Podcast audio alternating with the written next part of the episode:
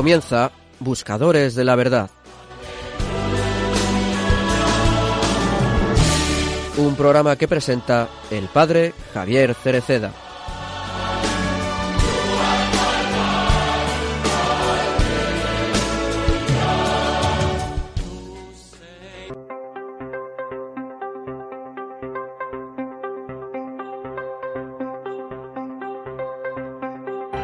Siguiendo el ejemplo del rey de los mártires, no había rencor en su corazón.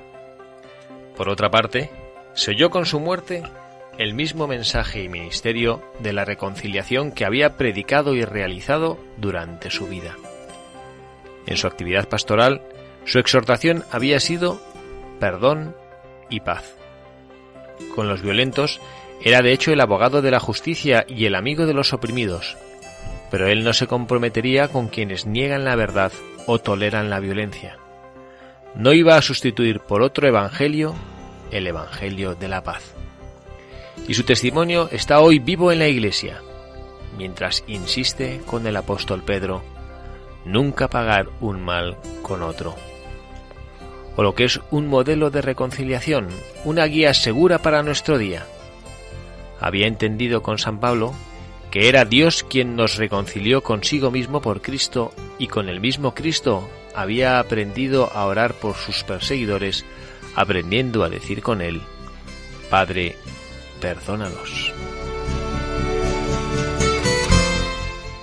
Muy buenas tardes, queridos amigos, queridos oyentes de Buscadores de la Verdad, en este nuevo programa de Radio María, en este nuevo espacio de Buscadores de la Verdad. Lo hacemos en este sábado 25 de junio con especial alegría en este equipo de buscadores de la verdad. No lo digo únicamente porque estamos compartiendo con todos los armenios el gozo de la presencia del Santo Padre en ese país, sino porque celebramos el cumpleaños de uno de los integrantes de este super equipo de buscadores de la verdad. Es el 16 cumpleaños de Oliva Andrada. Oliva, muchas felicidades. Muchas gracias, padre. Me encanta que pongan el mismo, la misma revelancia la visita del Papa a Armenia con mi cumpleaños. La Creía que ibas a decir por tus 16. Sí, no, los 16. Es obvio que sí. Como dice mi marido y los que anduvo a gatas. Bueno, y también tenemos aquí a Carla Guzmán. Carla, muy buenas tardes también. Buenas tardes y Oli, muchísimas felicidades. Muchas gracias, Carlita. Y quien les habla también el padre Javier Cereceda, encantado de poder pasar con todos ustedes un ratito. Hoy tenemos una versión un poquito más reducida de nuestro programa por esta visita del Santo Padre, el Papa Francisco, a Armenia y bueno, que nos ha hecho que acortemos un poquito más eh, de lo normal el, el, la duración de, de nuestro programa, ¿no? Y bueno, y lo hacemos también con la alegría que, que, vivirán todos los armenios ¿no? de la presencia del vicario de Jesucristo en la tierra en su propia tierra, ¿no? Y bueno, de hecho, lo hacemos también, eh, como siempre, con nuestro programa de Buscadores de la Verdad, mirando a una persona que también, como el Papa, fue valiente, que también, como el Papa, mmm, habló del verdadero Evangelio, como hemos leído en el editorial, que el editorial es eh, la homilía del Papa Pablo VI en la canonización de este santo obispo del cual hablaremos hoy y que está muy vinculada su vida eh, por este ministerio pastoral que ejerció como obispo con la del de obispo de Roma, nuestro Santo Padre el Papa Francisco, que va por todo el mundo predicando el Evangelio con la alegría, con la fuerza, con la genuinidad que le caracteriza, ¿no? Bueno, y pedimos también a Oliva que nos recuerde para todos nuestros oyentes del programa cuál es el correo electrónico y también, bueno, la dirección postal por si nos quieren escribir aquí a Paseo de Lanceros y nos quieren mandar alguna carta escrita o si no, correos electrónicos, Oliva, nuestra dirección. Nuestra dirección es buscadores y aquí recibimos todos vuestros correos y vuestras proposiciones para buscar un, un vuestras propuestas para buscar un, un buscador y, y pasar un programa recibir, fenomenal. Además, ¿eh? nos hace muchísima ilusión. Sí, doy fe, doy fe que les encanta que les lleguen mensajes y cartas. Bueno, pues vamos a analizar, como decíamos, el, el buscador del día de hoy, un santo obispo, San Oliver Plunkett. Vamos a escuchar un poco cuál es la, la, vida de este buscador, qué es lo que le caracterizó y después les compartiremos por qué le hemos escogido para ser nuestro buscador del día de hoy.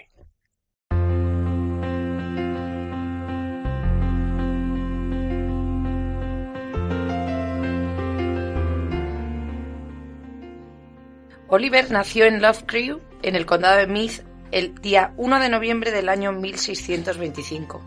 De su infancia y juventud no se tienen noticias. Llegó a Roma a mediados del mes de mayo de 1647, pero tuvo que esperar hasta el año 1650 para ser admitido como estudiante en el colegio irlandés. Completados de manera brillante sus, sus, estudios de filosofía y de teología, fue ordenado sacerdote el día 1 de enero de 1654. No pudo volver a Irlanda para desarrollar su actividad misionera a causa de la despiadada persecución llevada a cabo contra los católicos por parte de Oliver Cromwell. El 9 de julio del año 1669, el, el Papa Clemente IX lo nombró obispo de Armagh y primado de Irlanda. Este nombramiento fue un motivo de júbilo en toda la Iglesia irlandesa. Abandonó Roma y a finales del mes de agosto del mismo año fue consagrado como obispo en la ciudad belga de Gand y después de estar unos tres meses en Londres llegó a Dublín el 7 de marzo del año 1670. El palio de arzobispo se le concedió en el consistorio celebrado el 28 de julio del mismo año. Cuando tomó posesión de su sede, su primer pensamiento fue reorganizar la jerarquía católica en Irlanda, que a lo largo de 18 años había sido devastada, así como reformarla, ya que habiendo tenido que sufrir tantas dificultades durante la persecución anterior, la disciplina eclesiástica había degenerado hasta el punto de que muchos eclesiásticos se habían dado a la bebida. Suyo es el dicho que quitémosle este defecto a un sacerdote irlandés y éste se convertirá en un santo.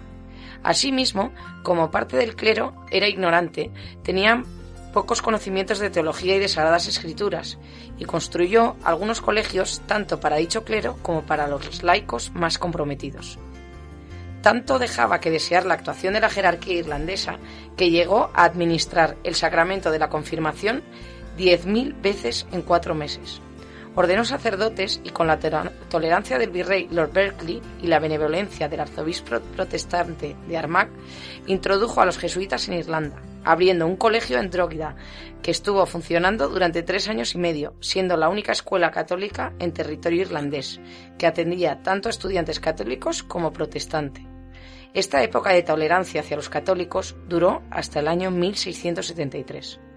En el mes de noviembre se promulgó un edicto expulsando a todos los obispos católicos de Irlanda, por lo cual tuvo que esconderse, ejerciendo su actividad apostólica con las debidas cautelas. Aunque se le puso precio a su cabeza, él se negó a abandonar a sus fieles, siendo traicionado por un sacerdote indigno llamado Edmundo Murphy y por un religioso apóstata llamado Juan McMoyer, que lo acusaron falsamente, lo que provocó que por orden del duque de Ormond lo arrestaran en Dublín el 6 de diciembre del año 1679 y encarcelaran en el castillo de la ciudad, donde llegó a perdonar y a absolver al arzobispo Talbot, que estaba moribundo. En Dublín nadie osó acusarlo, así que Lord Shaftesbury, viendo que el arzobispo nunca sería condenado en Irlanda, fuera cual fuese el tribunal que lo juzgara, decidió sacarlo de la isla y el 9 de noviembre de 1680 lo envió a la, prisión de Newgate, en Londres, donde fue acusado de alta traición en el Westminster Hall. En un primer juicio fue hallado inocente y puesto en libertad, pero en un segundo juicio se le acusó de organizar un complot para asesinar al rey de Inglaterra y establecer la religión católica en Irlanda. El arzobispo Oliver Plunkett cuestionó el derecho del tribunal para juzgarlo en Inglaterra y demostró el pasado criminal de algunos de los testigos, pero sus quejas no fueron atendidas e incluso le fue negada la asistencia de un abogado. Fue considerado culpable y condenado a muerte el 15 de junio de 1681. Al oír la sentencia, dijo, Deo gratias. Secretamente, su cuerpo fue exhumado en el año 1685 y trasladado al monasterio benedictino de Lamspring, junto a Hildesheim en Alemania, desde donde gran parte de sus reliquias fueron devueltas a Inglaterra en el año 1883. En algunas cartas que escribió mientras estaba en la prisión de Newgate queda clara su heroica fortaleza y su santidad. Incluso ya pronunciada su sentencia de muerte, le escribía a un pariente suyo, alumno del Colegio Irlandés de Roma, en estos términos. Por mi carácter sacerdotal, por mi profesión religiosa y por mis funciones sacerdotales, he sido condenado a muerte. Yo lo acepto voluntariamente y seré el primer irlandés en dar ejemplo no temiendo a la muerte. Oliver Plunkett fue beatificado por el Papa Benedicto XV el 23 de mayo de 1970 y canonizado el 12 de octubre de 1975 por el Beato Papa Pablo VI. Su fiesta litúrgica se celebra el día 11 de julio. En 1997 se creó en Irlanda un movimiento a favor de la paz y la reconciliación denominado St. Oliver Plunkett for Peace and Reconciliation.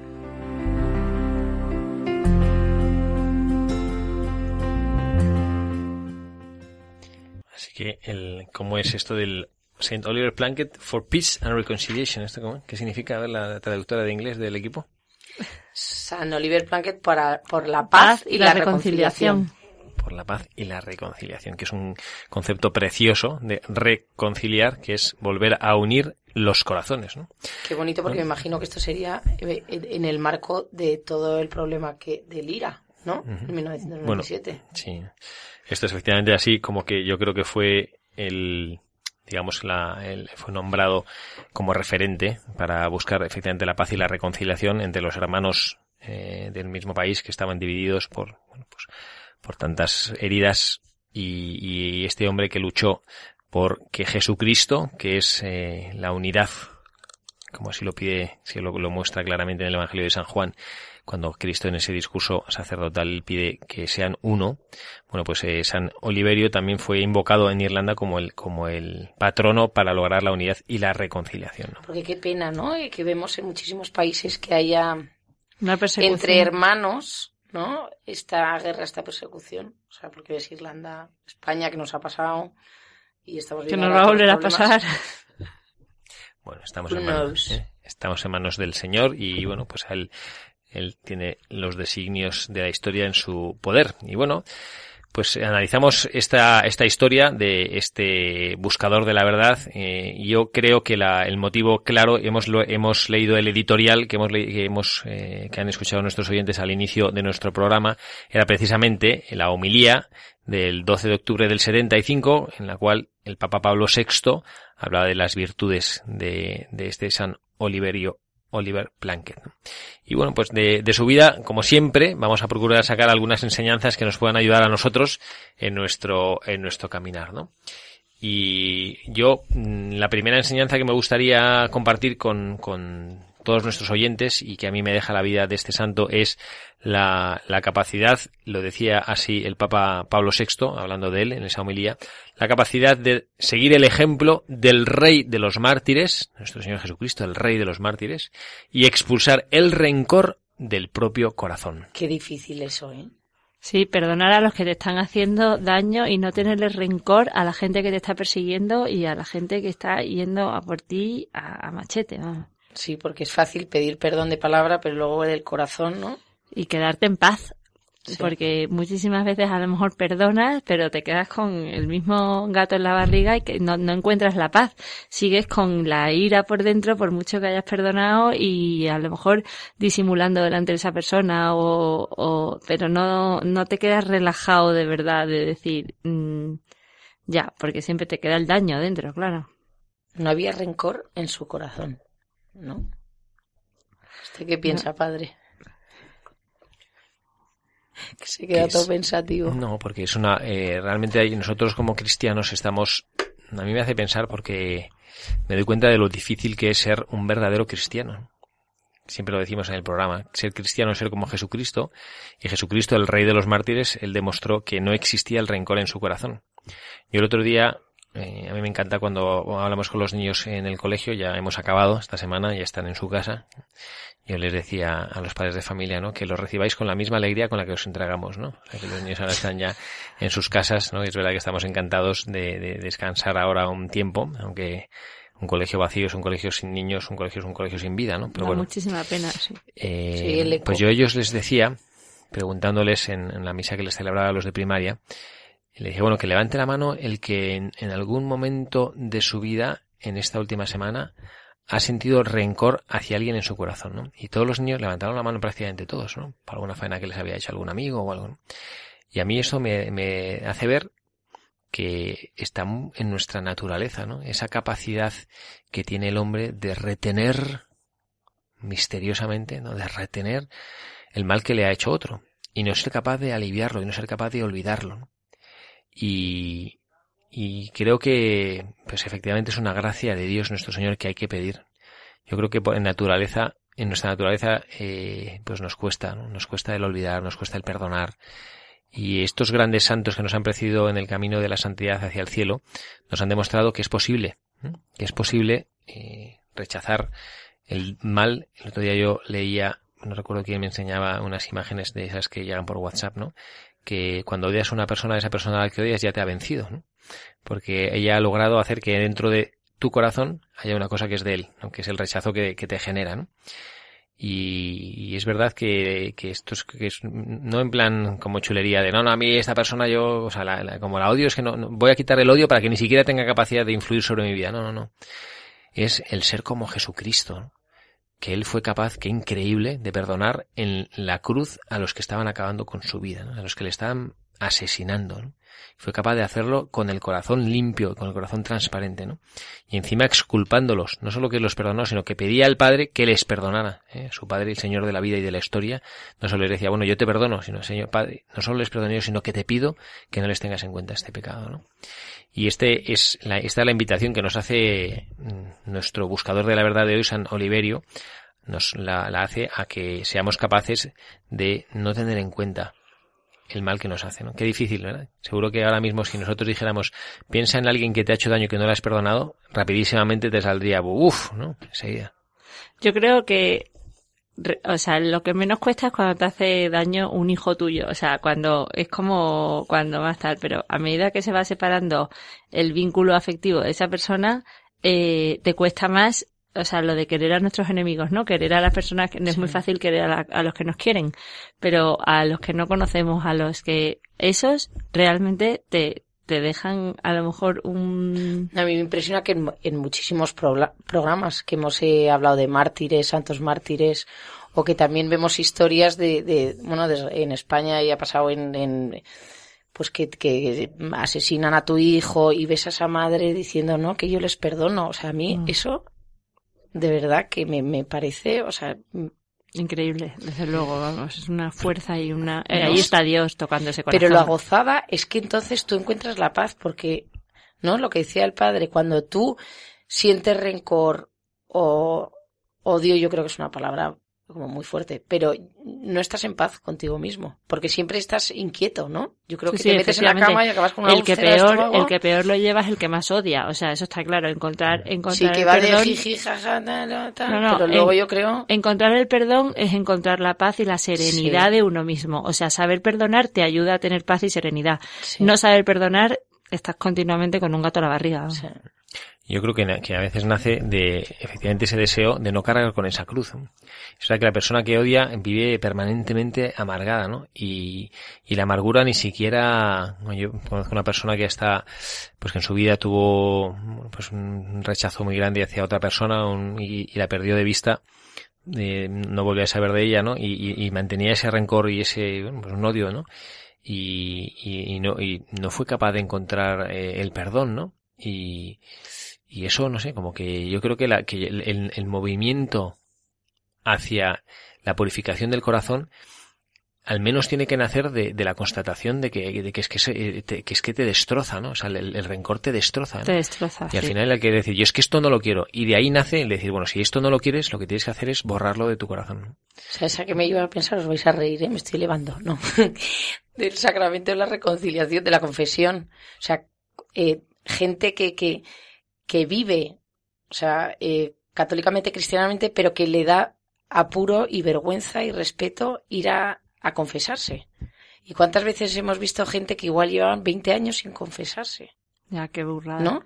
Y en el fondo es que es lo que dices tú, que tienes como un gato en el estómago, ¿no? Haciéndote... Que en el fondo quieres y quieres porque en el fondo es que es verdad, cuando estás en paz, sin rencor, sin nada que te angustie, que te si es que estás mucho más feliz. Y a, mí, a, mí, yo sí que me he ido, Carla, porque estaba pensando en, en, todas las confesiones de todas las personas que hay a lo largo de todos los años, de todos los días, de todo el tiempo, ¿no? Y todas esas confesiones que en el fondo hemos herido, hemos intentado herir a Dios y que hemos hecho daño a Dios y cómo será ese corazón misericordioso, mm, de, de qué forma para para, para seguir ahí, eh, considerándonos hijos suyos a pesar de rechazos, eh, queriéndonos, eh, queriendo nuestra salvación, queriendo nuestro bien, queriendo todo y, y, y lo piensas en toda la gente que está confesando diariamente de gente que le ha hecho, porque tú te confiesas cuando has hecho daño a Dios de algo. O sea, que... Bueno, yo invito, como hoy tenemos el programa un poquito más corto, que, que, que nos pasemos, callemos. ¿eh? que pasemos a, Una vez que nos ha dado aquí, estamos encantados de hablar, que yo te iba a contar ya tres historietas. a otro de los mensajes que nos deja San Oliverio Planket. Y a mí me gustaría, y este es un mensaje que a mí me, me llena de manera particular, que es la coherencia de vida. Este es la- el, el rubricar esto, todos estos mensajes los hemos sacado de este discurso del Papa Pablo VI el día de la homilía de su, de su canonización. Y decía el Papa Pablo VI de San Oliverio Blanquet que rubricó con su propia vida la reconciliación que había predicado. A mí esto me recuerda a aquel dicho que lo, lo- lo diré mal, ¿no? Pero aquello como eh, cree, en, cree en lo que predicas, ¿no? Y vive eh, de manera coherente aquello que crees, ¿no? Y Jesucristo en el Evangelio, hablando de los fariseos, dice, haced lo que ellos dicen, pero no hagáis lo que, Lo que ellos hacen.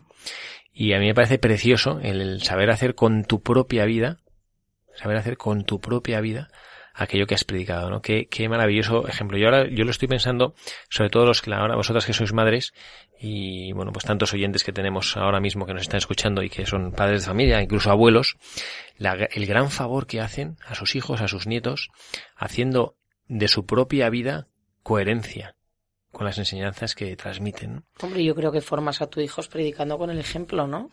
Además, sobre es la todo única que si forma. no ellos, o sea, sobre todo cuando son pequeños, aunque sea una tontería, pero tú no les puedes decir, em, yo que sé, come con los cubiertos cuando tú te pones a comer con la mano. O sea, tienes que ser coherente, ¿no? Con lo que predicas. No, no, y además da igual lo que digas. Da exactamente igual lo que digas. Yo que estoy metida en una aula durante... No, pero tal, típico que error. ¡Que no grites! Y tú lo dices gritando, lo pues que el niño... Sí. ¿no? O que Pues no se pega mismo, pegando, o sea, si o tú que no... te ve rezando, te ve que vas a misa, eh, te ve en el mes de mayo, yo que sé, pones una, ¿no? Que les enseñas desde chiquititos, A tener devoción, a tener cariño. A... sobre todo que lo viven como una cosa normal y natural, no como que de repente mi madre y mi padre o en el colegio me imponen no sé qué y luego no tiene nada que ver con lo que estoy viviendo. Sí, Y además es que realmente, o sea, te puedes desgañitar a decir que como no vean lo mismo que dicen, no entra. Y además luego los niños son súper listos y cuando dices algo y luego no lo haces, pues tú dijiste que no sé qué. Sí, sí, tiene una memoria de elefante, vamos. No, es una exigencia grande, es una exigencia grande de coherencia, ¿no? El tratar de, de adaptar las propias enseñanzas a la, a la coherencia de vida. Y es cierto que hay una realidad que tampoco, eso lo, vivimos los sacerdotes, ¿no? Yo lo, al menos lo experimento en mi propia vida, cuando tienes que dar consejos a otros y piensas tú, pero qué, qué hipócrita soy, ¿no? Si estoy tratando aquí de decirle a esta persona lo que tiene que hacer yo en mi propia vida, no soy capaz de hacerlo, ¿no?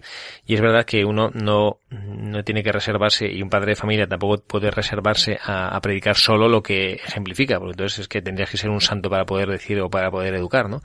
Lo que hay que tener claro es verdad, el- hay que saber dónde está la verdad objetiva.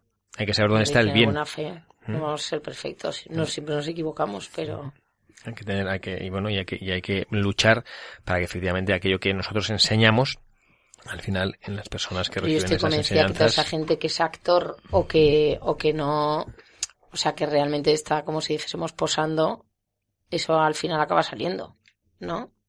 Tarde No, o no, temprano. desde luego. O sea, el que es fariseo, el que gente que ves que vive como si fuese un escaparate y te adentras y dices, ay Dios mío, mío de mi corazón. bueno, pues pasamos al, todavía tenemos más cosas de las que podemos hablar de nuestro Santo de hoy, San Oliverio, y a mí me gustaría ahora comentar de ese discurso del Santo Padre de nuevo, no comprometerse con quienes niegan la verdad o toleran la violencia. ¿Qué os parece esto? Los que toleran la violencia. Los que toleran la violencia es otra cosa que tampoco llega a nada. O sea, que a lo mejor tienes un, un dolor y un tal y, y, te, y quieres y, y quieres decir, bueno, pues que se fastidie o que voy a conseguir que tal y eh, con, con esa actitud al final no sé si es que Dios toma riendas desde arriba o qué, pero nunca se lleva a nada apoyando una violencia o apoyando el, el daño por el daño, ¿no? Hay una frase en latín, como ese vence el mal con el bien, ¿no? Vince in bono malum. Malum, que a mí me encanta. Sí, pero eso es, yo creo que esta, esta frase también mm, nos hace, nos hace ver lo difícil que es, eh, aludimos a la misma coherencia del, del mensaje anterior, lo difícil que es vivir en esta sociedad en la que se comprometen tanto los valores cristianos, mm, sabiendo, en caso de necesidad, desmarcarse de la opinión de la mayoría a veces que, bueno, o sea, vosotros lo veis en los, en los, que a veces en, a nivel social, pues determinadas personas en las amistades, en, en la gente cercana, como que hay determinadas actitudes, determinadas bromas, determinados comentarios que, bueno, a lo mejor no son especialmente agresivos, pero quizá no sean propios de, de la vida cristiana.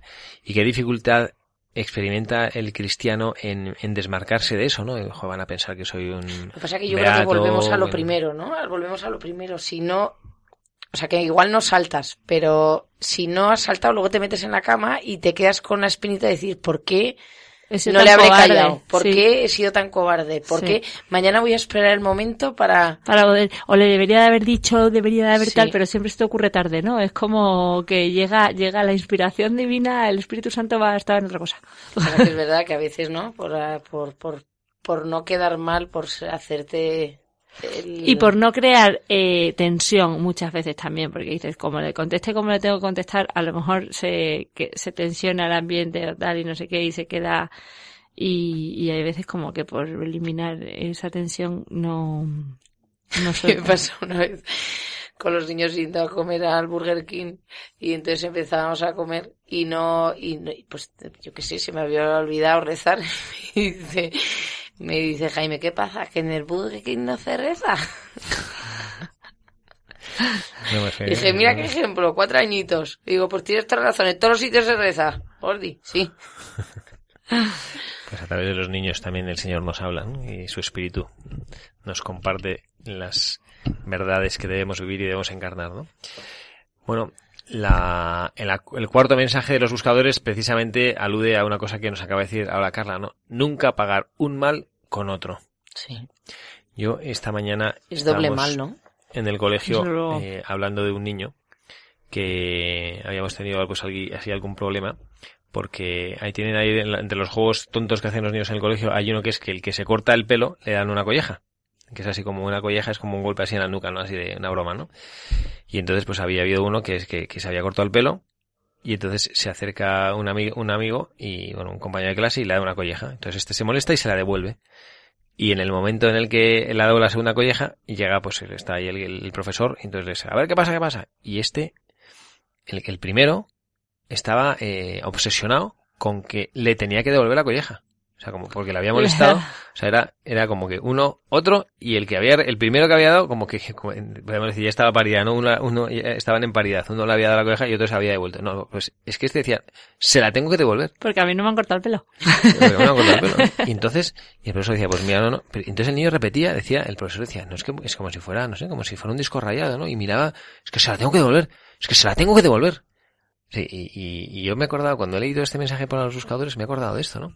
El, a veces, no, sé por qué, como tenemos la necesidad de, de, devolver un mal cuando no hemos recibido un mal, ¿no? Y como que no nos quedamos a gusto, no sé, que, alguien ha dicho una barbaridad, no, seguro que os pasa a vosotras, ¿no? Que cuando, pues hay una persona que te ha hecho una faena o alguien que, ¿no? pues como que tienes ganas de, de, decir o de criticar o, este, o decir no, ¿no?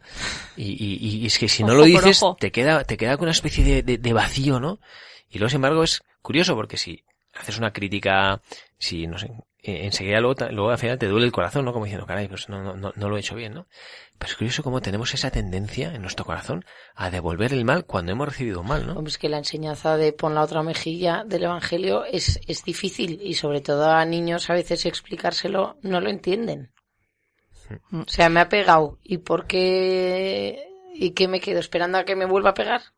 No, no, y además es que no, vuelven a pegar otra vez. O sea, como no te defiendas, te van a volver a pegar. Eso lo tiene cristalino el niño y la madre. No, es que a veces te quedas como que soy un cobarde si no contesto. ¿No?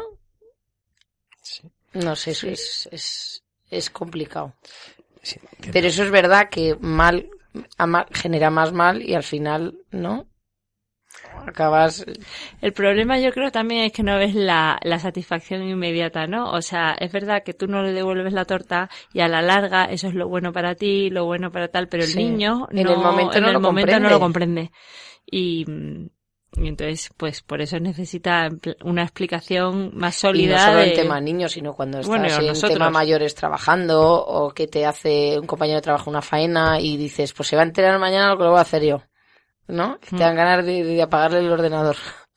Yo creo que era Martin, Mar- Martin Luther King el que decía esa frase, ¿no? De que si, que si aplicáramos en el mundo la ley del ojo por ojo y diente por diente, en poco tiempo todo el planeta estaría ciego, ¿no?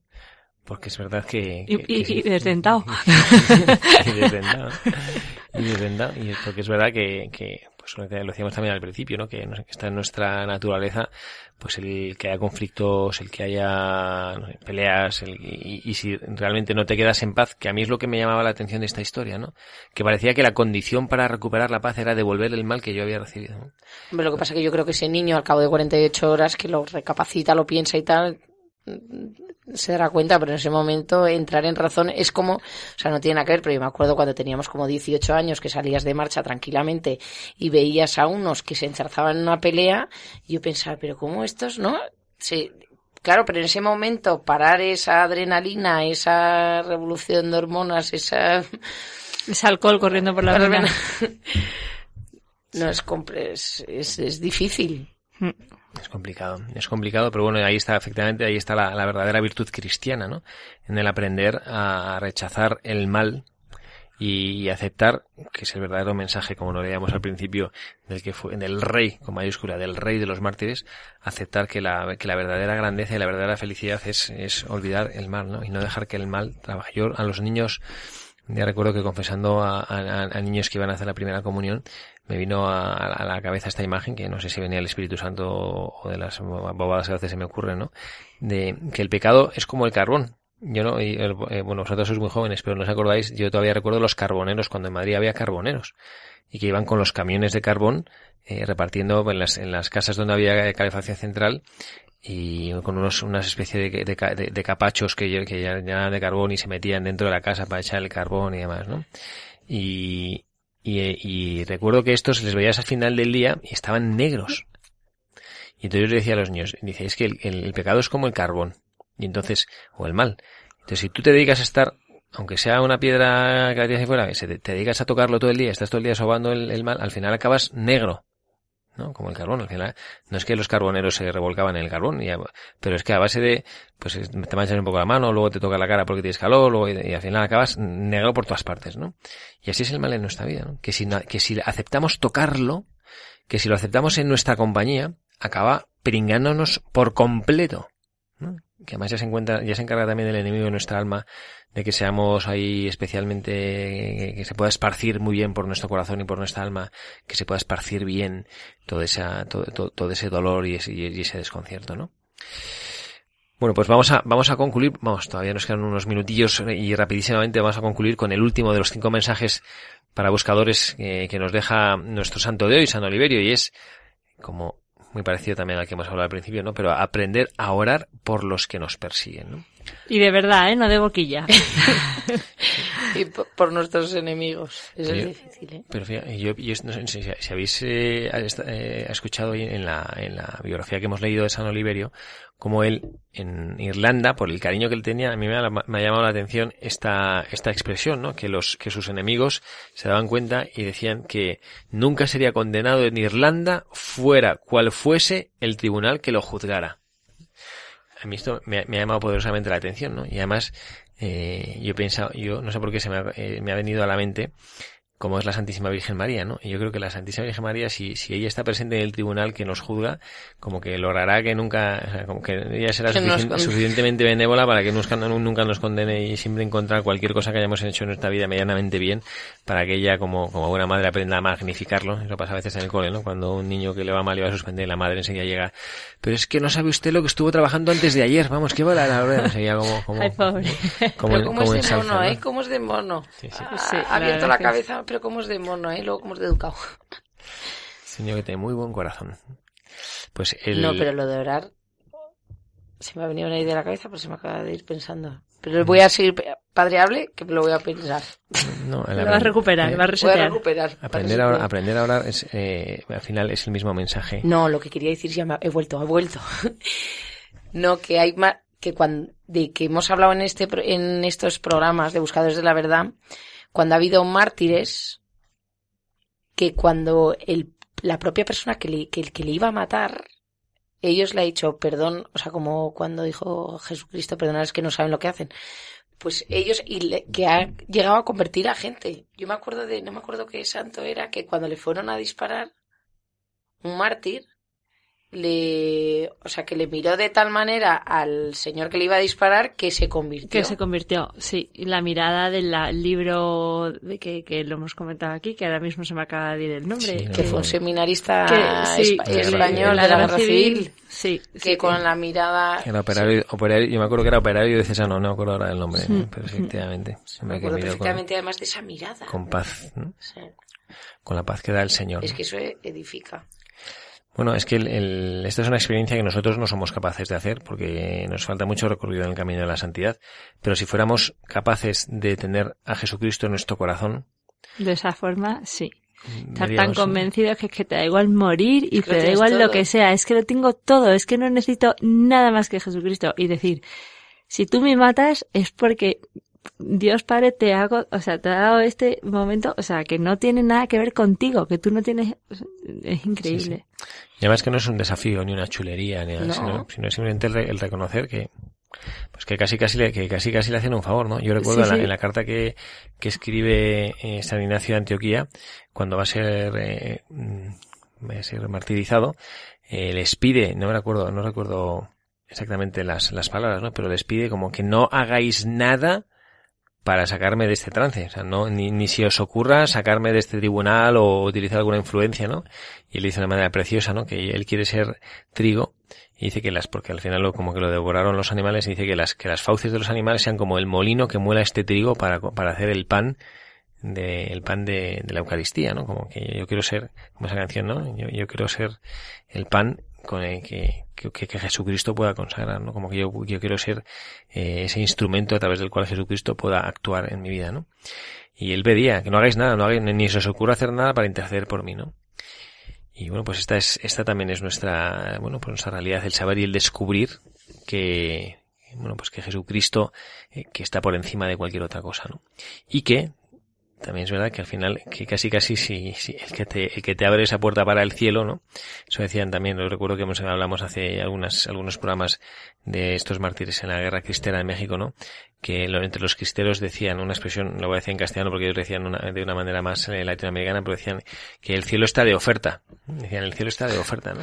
Pues como diciendo que es que eso es facilísimo, ¿no? Porque te van a matar por tu fe, ¿no? Que lo decía de una manera preciosa y lo vamos a comentar esto ya, ya concluyendo el programa porque ya se nos, ya se nos está acabando el tiempo. Y decía, ¿no? Eh, yo, por mi carácter sacerdotal, por mi profesión religiosa y por mis funciones sacerdotales, he sido condenado a muerte. Y yo realmente lo pienso, lo pienso como sacerdote, ¿eh? que, que- qué privilegio, ¿no? Y a veces pienso, qué gozada, eh, que o sea, me imagino que está un trance y una angustia tremenda, ¿no? Pero qué gozada ahora que él estará gozando en la eternidad de Dios, haber podido tener la fuerza para decir eso, ¿no? Dice, Que- a mí y me, y mi vida solo por ser sacerdote. Y demostrar esa serenidad ante los que le van a matar, porque es que se deberían de quedar de piedra. Ya temblando sin voz. Bueno, pues ya se nos ha acabado el tiempo. Oliva, muchísimas gracias. Que Y cumple tan corto. felicidades. Que cumple tan corto. El día de que tu te quería cumpleaños, cantar. El día de tu Cumpleaños que nos has dedicado Qué aquí a todos los oyentes de Buscadores de la Verdad. Tu, Esto sí que es un regalo, ¿eh? Es un regalo a nuestros oyentes. Esto sí, sí, sí. la Eso sí, ahora que fiesta sorpresa en casa. Seguro. Mi marido estará currándoselo. Con Carla, coherencia. ¿eh? Carla, muchísimas gracias también Nada, muchas por gracias. este nuevo padre. ratito de radio, por poder haber estado con todos nuestros oyentes de Buscadores de la Verdad en este espacio de reflexiones en voz alta. Les damos las gracias a todos. Encomendamos muchísimo junto a toda la Iglesia Universal el fruto del viaje que apostólico que el Papa Francisco está haciendo a Armenia. Y también que les habla el Padre Javier Cereceda. Les desea que tengan un feliz sábado, que Dios nuestro Señor les bendiga y les ayude a ser fieles a la verdad con mayúscula, que es Jesucristo. Que Dios les bendiga.